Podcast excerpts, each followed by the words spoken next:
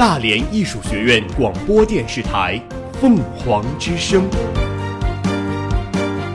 聆听最好的声音。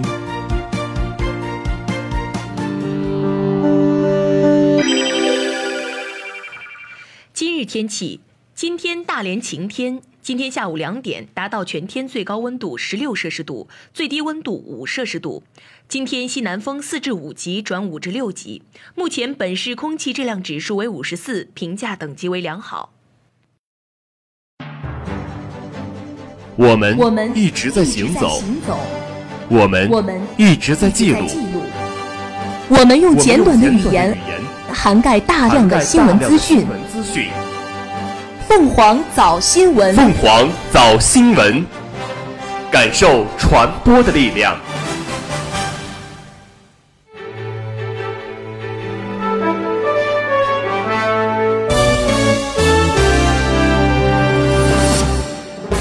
各位听众，早上好！今天是四月十六号，星期一，农历三月初一，欢迎收听凤凰早新闻。首先，请听今天的新闻快讯。凤凰早国际，美国总统特朗普下令美军联合英国、法国对叙利亚军事设施进行精准打击，以作为日前叙东古塔地区发生化学武器袭击的回应。叙利亚政府和军方对美国等国家当天早些时候对叙发动军事打击表示强烈谴责，强调美国等国此举破坏国际法和联合国宪章。联合国秘书长古特雷斯在美国联合英国和法国对叙利亚军事设施实施精准打击后数小时发表声明，呼吁安理会所有成员保持克制，避免任何可能使局势升级、使叙利亚人民遭受苦难的行为。俄罗斯总统普京表示，美国及其盟友对叙利亚进行军事打击是侵略行为，俄罗斯对此予以强烈谴责。美国总统特朗普签署赦免令，赦免曾卷入中央情报局特工身份泄密案的前总统切尼办公室主任刘易斯利比。俄罗斯总统普京表示，俄正在研制超重型运载火箭，以期执行月球和火星探测考察计划，开发外星资源。美国财政部十三号公布半年度汇率政策报告，认为中国没有操纵汇率以获得不公平贸易优势。塔利班武装人员袭击了阿富汗西部赫拉特省南部信丹德地区的一个检查站，并与安全人员持续交火，造成至少十一名安全人员身亡。动物保护组织在越南首都河内市郊的湖中发现一只极度濒危物种斑鳖，这一发现将目前已知的斑鳖总数提升至四只。日本熊本县举行悼念活动，纪念熊本地震发生两周年。目前还有3.8万名熊本地震灾民没有固定住宅，需要在灾民临时安置房中继续生活。四月十三号，十八岁中国女孩叶文兰已在意大利失联四天。据了解，四月九号下午，她在参加完驾照考试后和家人失联至今，家人已向当地报警寻求帮助。中国驻米兰总领馆已和当地警方联系并沟通相关情况，但暂未找到叶文兰。国际海事组织前天在伦敦签署了海运减排协议，计划到2050年把海运二氧化碳排放量和2008年相比减少百分之五十。这是航运业首次为气候变暖制定碳排放目标。特朗普在会见国会议员时表示，他已要求负责贸易政策的官员研究重新加入跨太平洋伙伴关系协定的可能性。俄罗斯军事飞行监测中心监测到，七架美海军侦察机抵近叙利亚东部海岸，对俄军事基地进行侦察。俄罗斯表示，俄不想看到叙利亚紧张局势升级，希望有关西方国家保持理智，共同将叙利亚问题拉回正轨。英国政府表示，有必要采取行动缓解叙利亚人道主义局势。在此问题上，英国将与美国、法国协调一致。德国总理默克尔说，德国不会参加西方多国未来可能对叙利亚采取的军事行动。美国国务卿提名人、现任中央情报局局长麦克·蓬佩奥表示，如果出任国务卿，他将支持美方对俄采取强硬态度。美国上百家行业协会警告美政府勿对中国商品加征关税。韩国南北首脑会谈筹备综合状况室正式成立并启动工作。进化无组织发布公告称，已完成英国索尔兹伯里神经毒剂事件相关样本分析，确认英国当局的分析结果。俄罗斯表示，该组织调查出的结果令人无法信服。乌克兰总统波罗申科表示，乌将正式退出独联体，并将关闭位于白俄罗斯明斯克的乌驻独联体总部各相应机构的代表处。利比亚海军在西部城市扎维耶附近海域救出一百三十七名非法移民。凤凰早国内，中共中央、国务院关于支持海南全面深化改革开放的指导意见发布。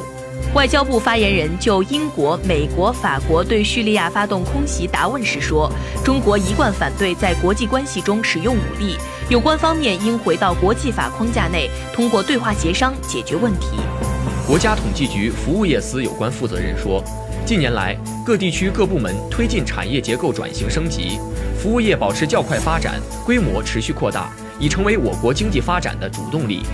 今年七月底前，我国两千零五十个国家地表水考核断面自动监测站将全部建成，所有监测数据将实行互联网运行，对外公开共享。京津冀发布冷链物流区域协同标准，将于今年六月一号起正式实施。澳大利亚费尔法克斯媒体集团日前披露，中国和瓦努阿图政府已经在这个岛国建立军事基地进行了初步讨论。此消息一出，瓦中双方第一时间予以否认。近些年，由中国企业参与建设的巴基斯坦瓜达尔港、缅甸皎漂港、斯里兰卡科伦坡港口城等等项目，无一例外被某些国家用放大镜检视。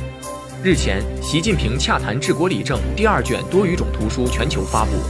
自2014年9月，习近平谈治国理政第一卷出版发行以来，该书在全球引起强烈反响。这本书成为全球民众了解中国的金钥匙。日前，自然资源部正式挂牌国家海洋局牌子。作为国务院组成部门，自然资源部对外保留国家海洋局牌子。自然资源部统一管理山水林田湖草等全民所有的自然资源产业的部门。粤港澳大湾区规划将发布，专家呼吁给市场留足够空间。在多数专家看来，一个国家、两个制度、三个关税区、四个核心城市，即是粤港澳大湾区的优势与特点，又是大湾区融合的难点与痛点所在。有媒体称，中国拒绝给澳大利亚高官发来华签证。对此，外交部表示无稽之谈，根本不存在这一种情况。中国一贯坚持在相互尊重、互不干涉内政、和平共处五项原则基础上，同世界各国发展友好关系。近日，北京市人社局发布了《北京市引进人才管理办法（试行）》。办法提出，引进人才无产权房屋的，可在聘用单位的集体户或聘用单位所在区人才公共服务机构的集体户办理落户。引进人才的配偶和未成年子女可随调随迁。随着竞争力提升，政策放宽，中国内地高校对港澳台学生的吸引力正越来越大。在香港，尽管报考中学文凭考试的人数逐年下降，但香港中学生通过免试招生计划前往内地升学的人数却逆势上升。福建海事局日前发布航行警告，解放军四月十八号将在台湾海峡实弹演习。此消息一出，台湾中央社、联合新闻网等多家媒体纷纷跟进报道。台当局防务部门发言人陈忠吉表示，台军针对台湾周边海空状况充分监视侦查，民众可以放心。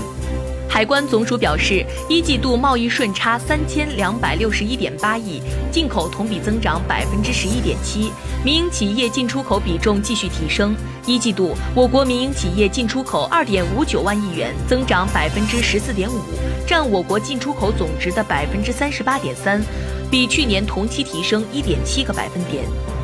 经济观察网记者通过多方确认，此前传言的煤炭进口限制令在四月初再度开启。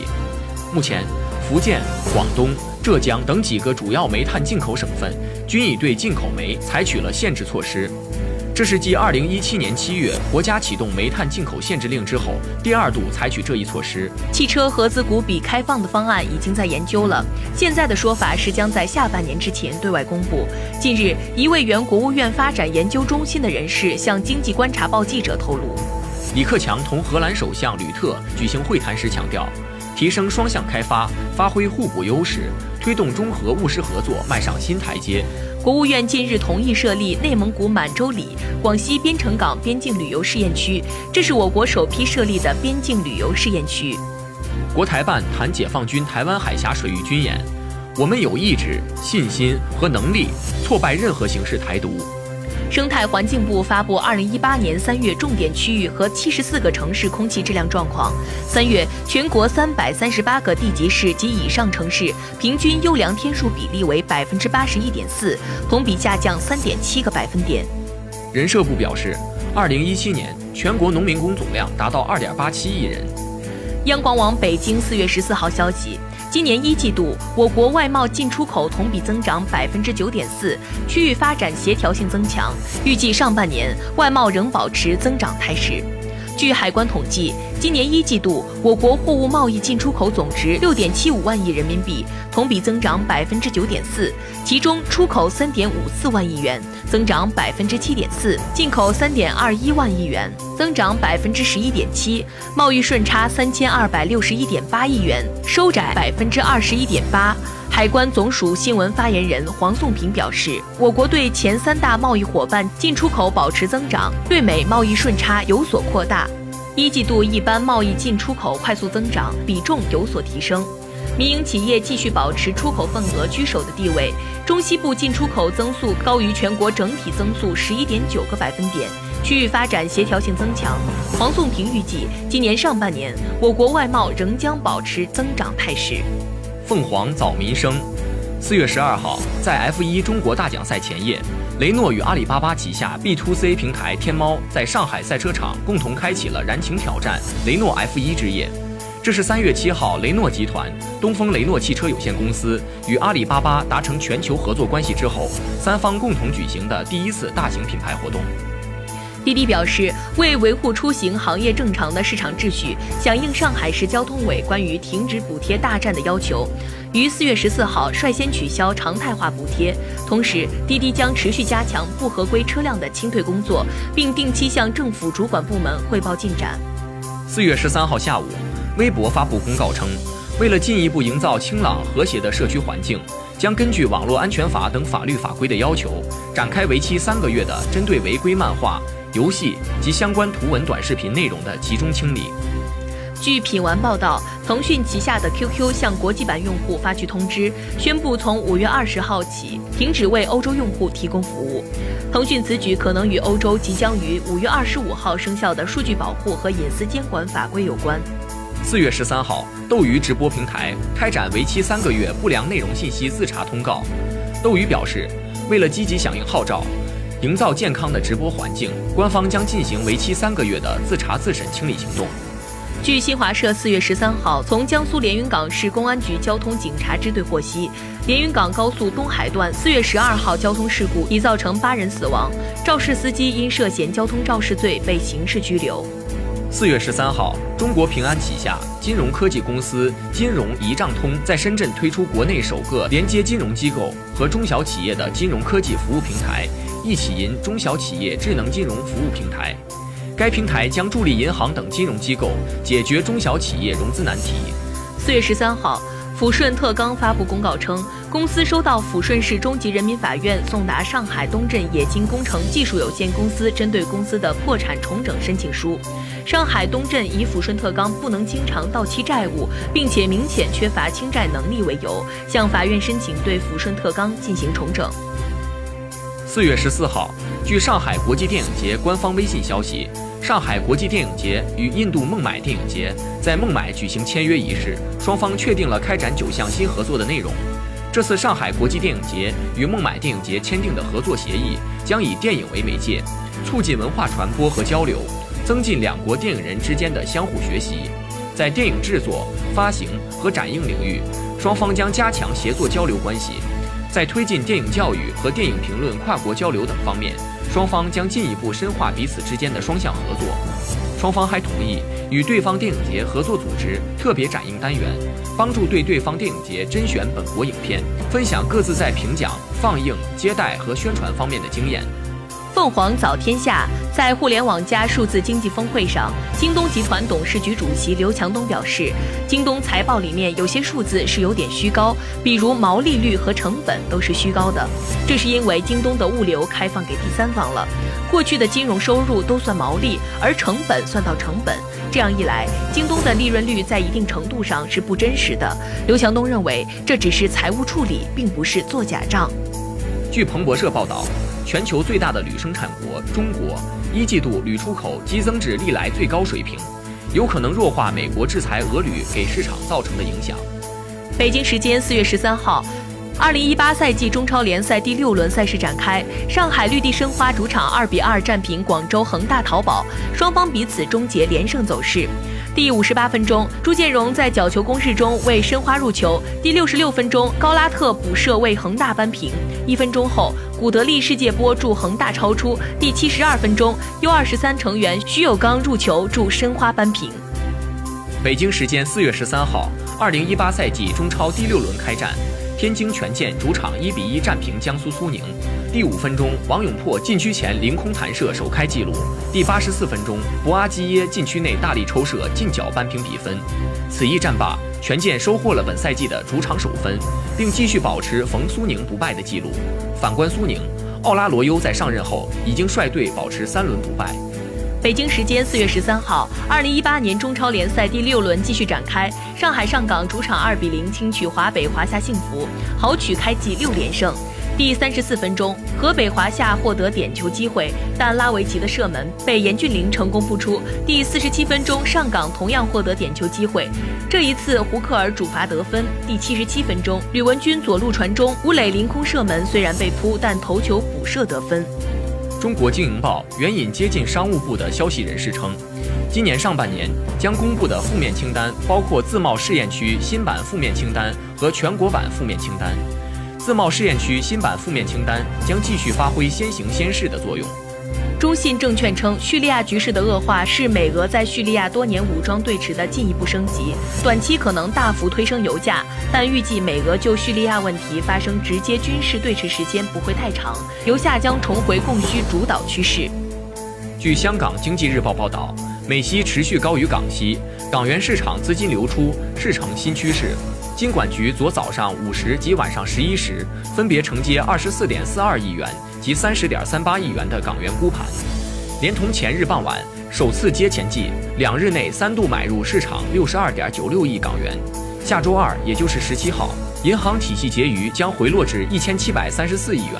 四月十三号，农业银行公告称，公司拟向农银金融租赁有限公司增资六十五亿元人民币。增资后，农银租赁仍为本行全资子公司。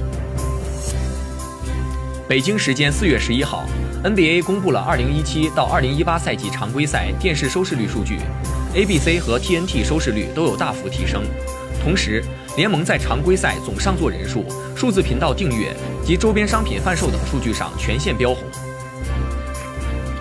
北京时间四月十三号，2017至18赛季欧冠四强抽签仪式在瑞士尼翁欧足联总部举行，结果皇马再遇拜仁，利物浦对决罗马。北京时间四月十三号，二零一七至二零一八赛季欧联杯四强抽签仪式在瑞士尼翁欧足联总部举行。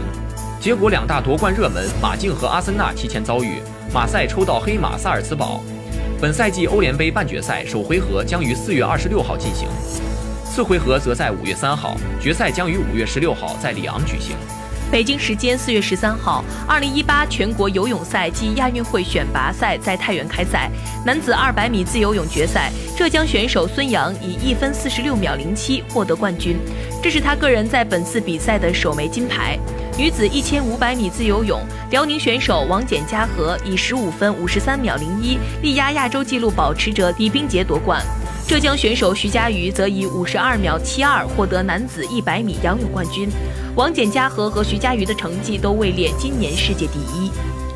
北京时间四月十三号，二零一八全国游泳冠军赛暨亚运会选拔赛在太原开赛。女子二百米仰泳预赛，名将傅园慧最终以两分十五秒十九的成绩排名本组第五，无缘决赛。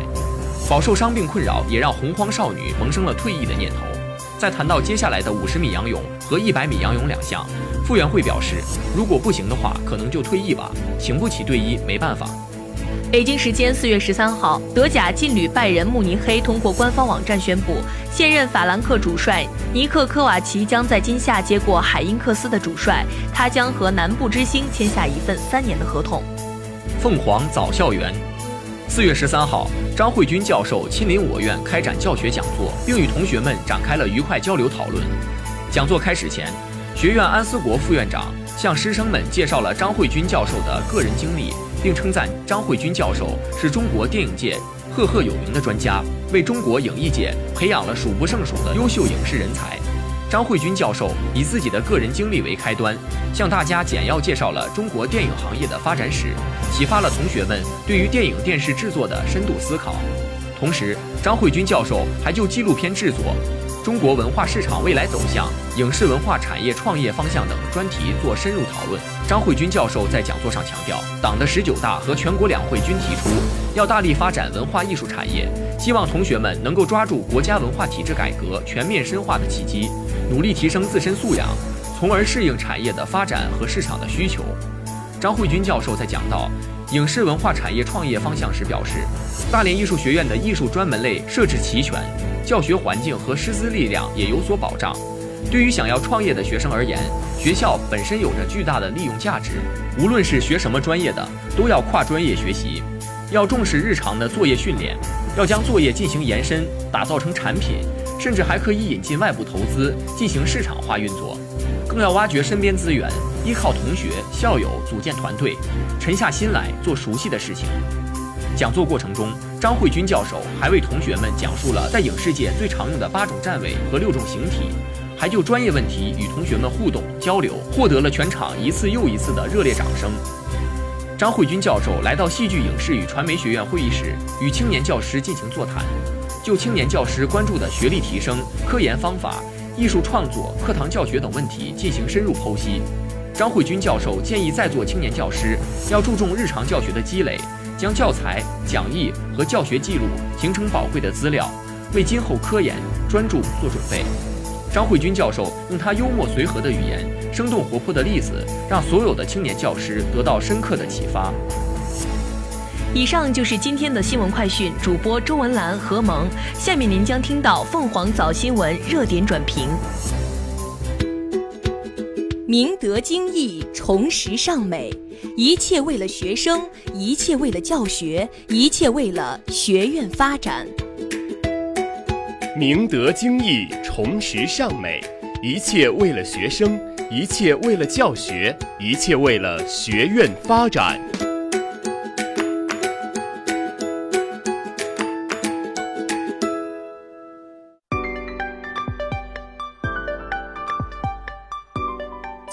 情点燃梦想，激情点燃梦想，拼搏铸就辉煌。拥抱健康，面向未来，面向未来。赛团结，赛意志，赛风格，赛水平。赛团结，赛意志，赛风格，赛水平。发扬大义精神，勃发体育生机。发扬大义精神，勃发体育生机。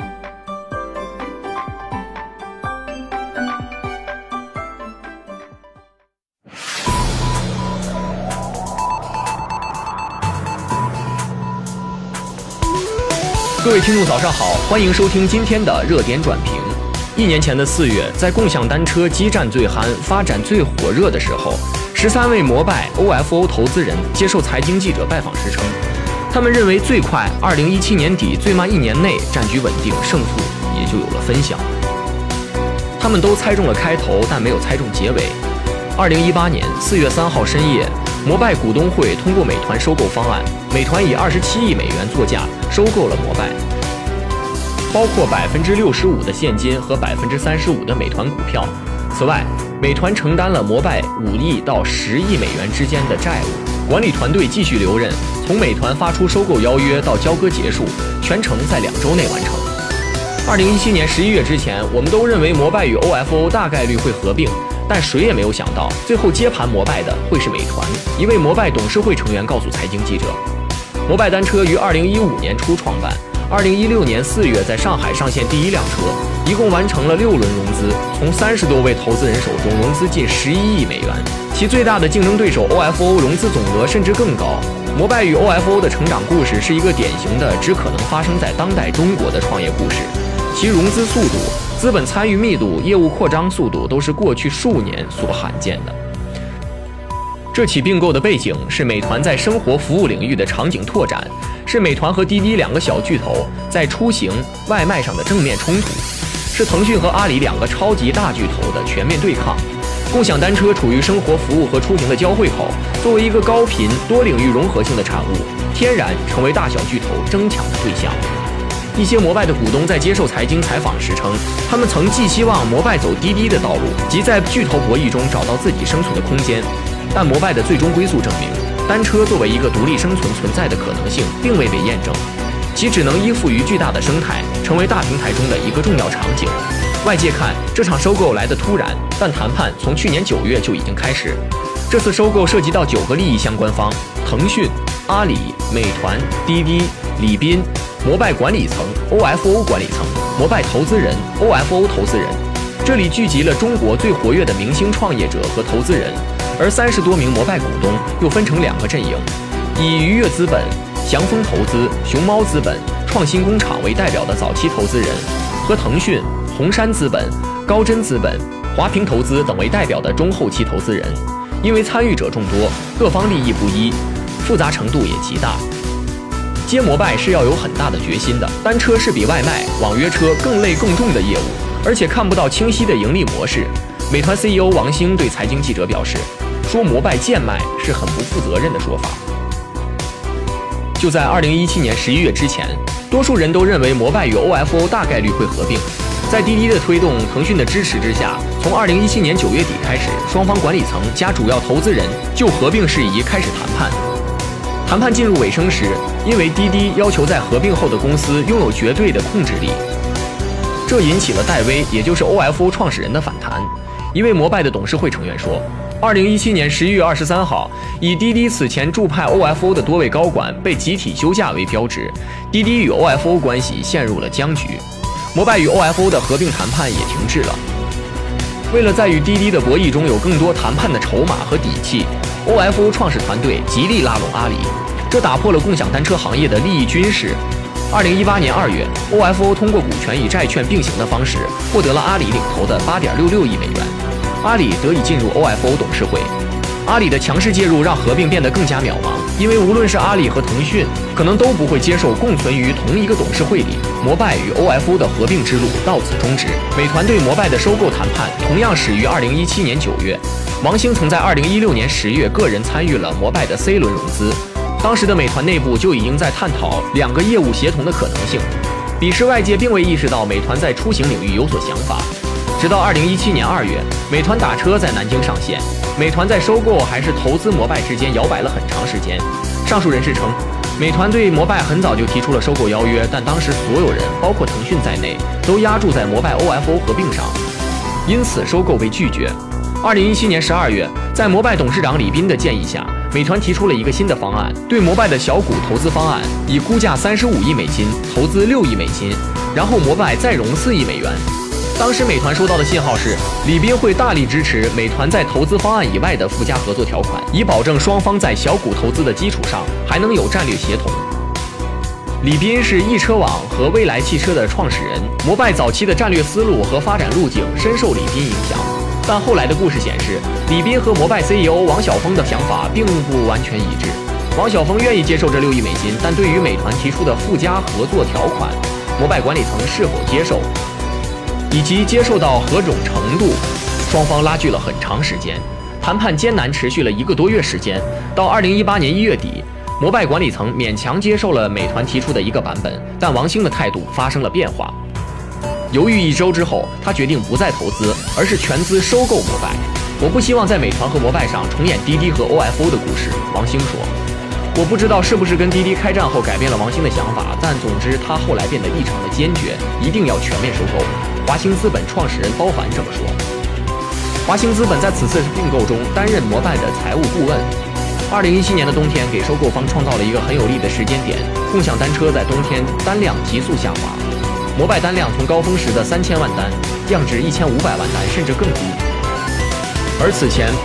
摩拜和 OFO 因为无节制的投放单车，没有做好规划，导致两家都面临资金链断裂危机。二零一七年底，有媒体爆出摩拜和 OFO 挪用超过六十亿用户押金填补缺口，这释放了一个非常危险的信号。这样的背景之下，无论是摩拜还是 OFO，融资都变得非常的困难，投资人的信心也开始动摇。二零一八年春节后。美团再次展开与摩拜的并购谈判。同一时期，美团打车登陆上海。据美团称，其三天时间打下上海网约车市场超过百分之三十的份额。这个战绩很大，振奋了包括美团在内的投资人对美团的信心。天平开始向美团倾斜。大家讨价还价，找到自己心里的感觉就差不多了。高凡说，在选择美团还是滴滴 offer 的时候，投资人是站在摩拜的利益角度思考，而在最终分配的时候，他们不可避免的都想让自己的利益最大化。我们当然愿意支持公司独立发展，但如果我只考虑我自己，我就没办法生存。摩拜董事会成员一位早期投资人这样说。包凡认为，这笔交易给创业者最大的启示是，不要不顾后果的给投资人承诺清算优先。只顾现在不顾将来。现在不少项目中，创业者要价很高，VC 虽然接受高估值，但往往会附带一个最狠的清算优先，把该赚的钱从中赚出来。本质上来说是自欺欺人，因为一旦发生并购，早期投资人不同意，最后还是得坐下来谈判，反而把事情复杂化。多位接受财经采访的参与交易人士称，这次交易虽然涉及利益复杂，但所有人都显得格外尊重游戏规则，都在明面上谈，没有暗地里的计算较量。相比之前几次中国互联网大并购，这难能可贵。比如王晓峰，虽然个人旗帜鲜明地支持摩拜独立，最后还是选择尊重大多数股东的选择。认可的规则就是规则，把个人意愿和自己作为 CEO 的职责分开了。这哥们儿是条汉子，值得尊敬。包凡如是说道。一切都在情理之中。从这个意义上说，这是一场没有故事的并购。没有故事的原因不难理解，在悬崖边，没有人愿意多做停留。好了。以上就是今天凤凰早新闻的全部内容。主播何萌，在蜻蜓 FM 上搜索“大连艺术学院”，可同步收听我们的节目。我们下期节目再见。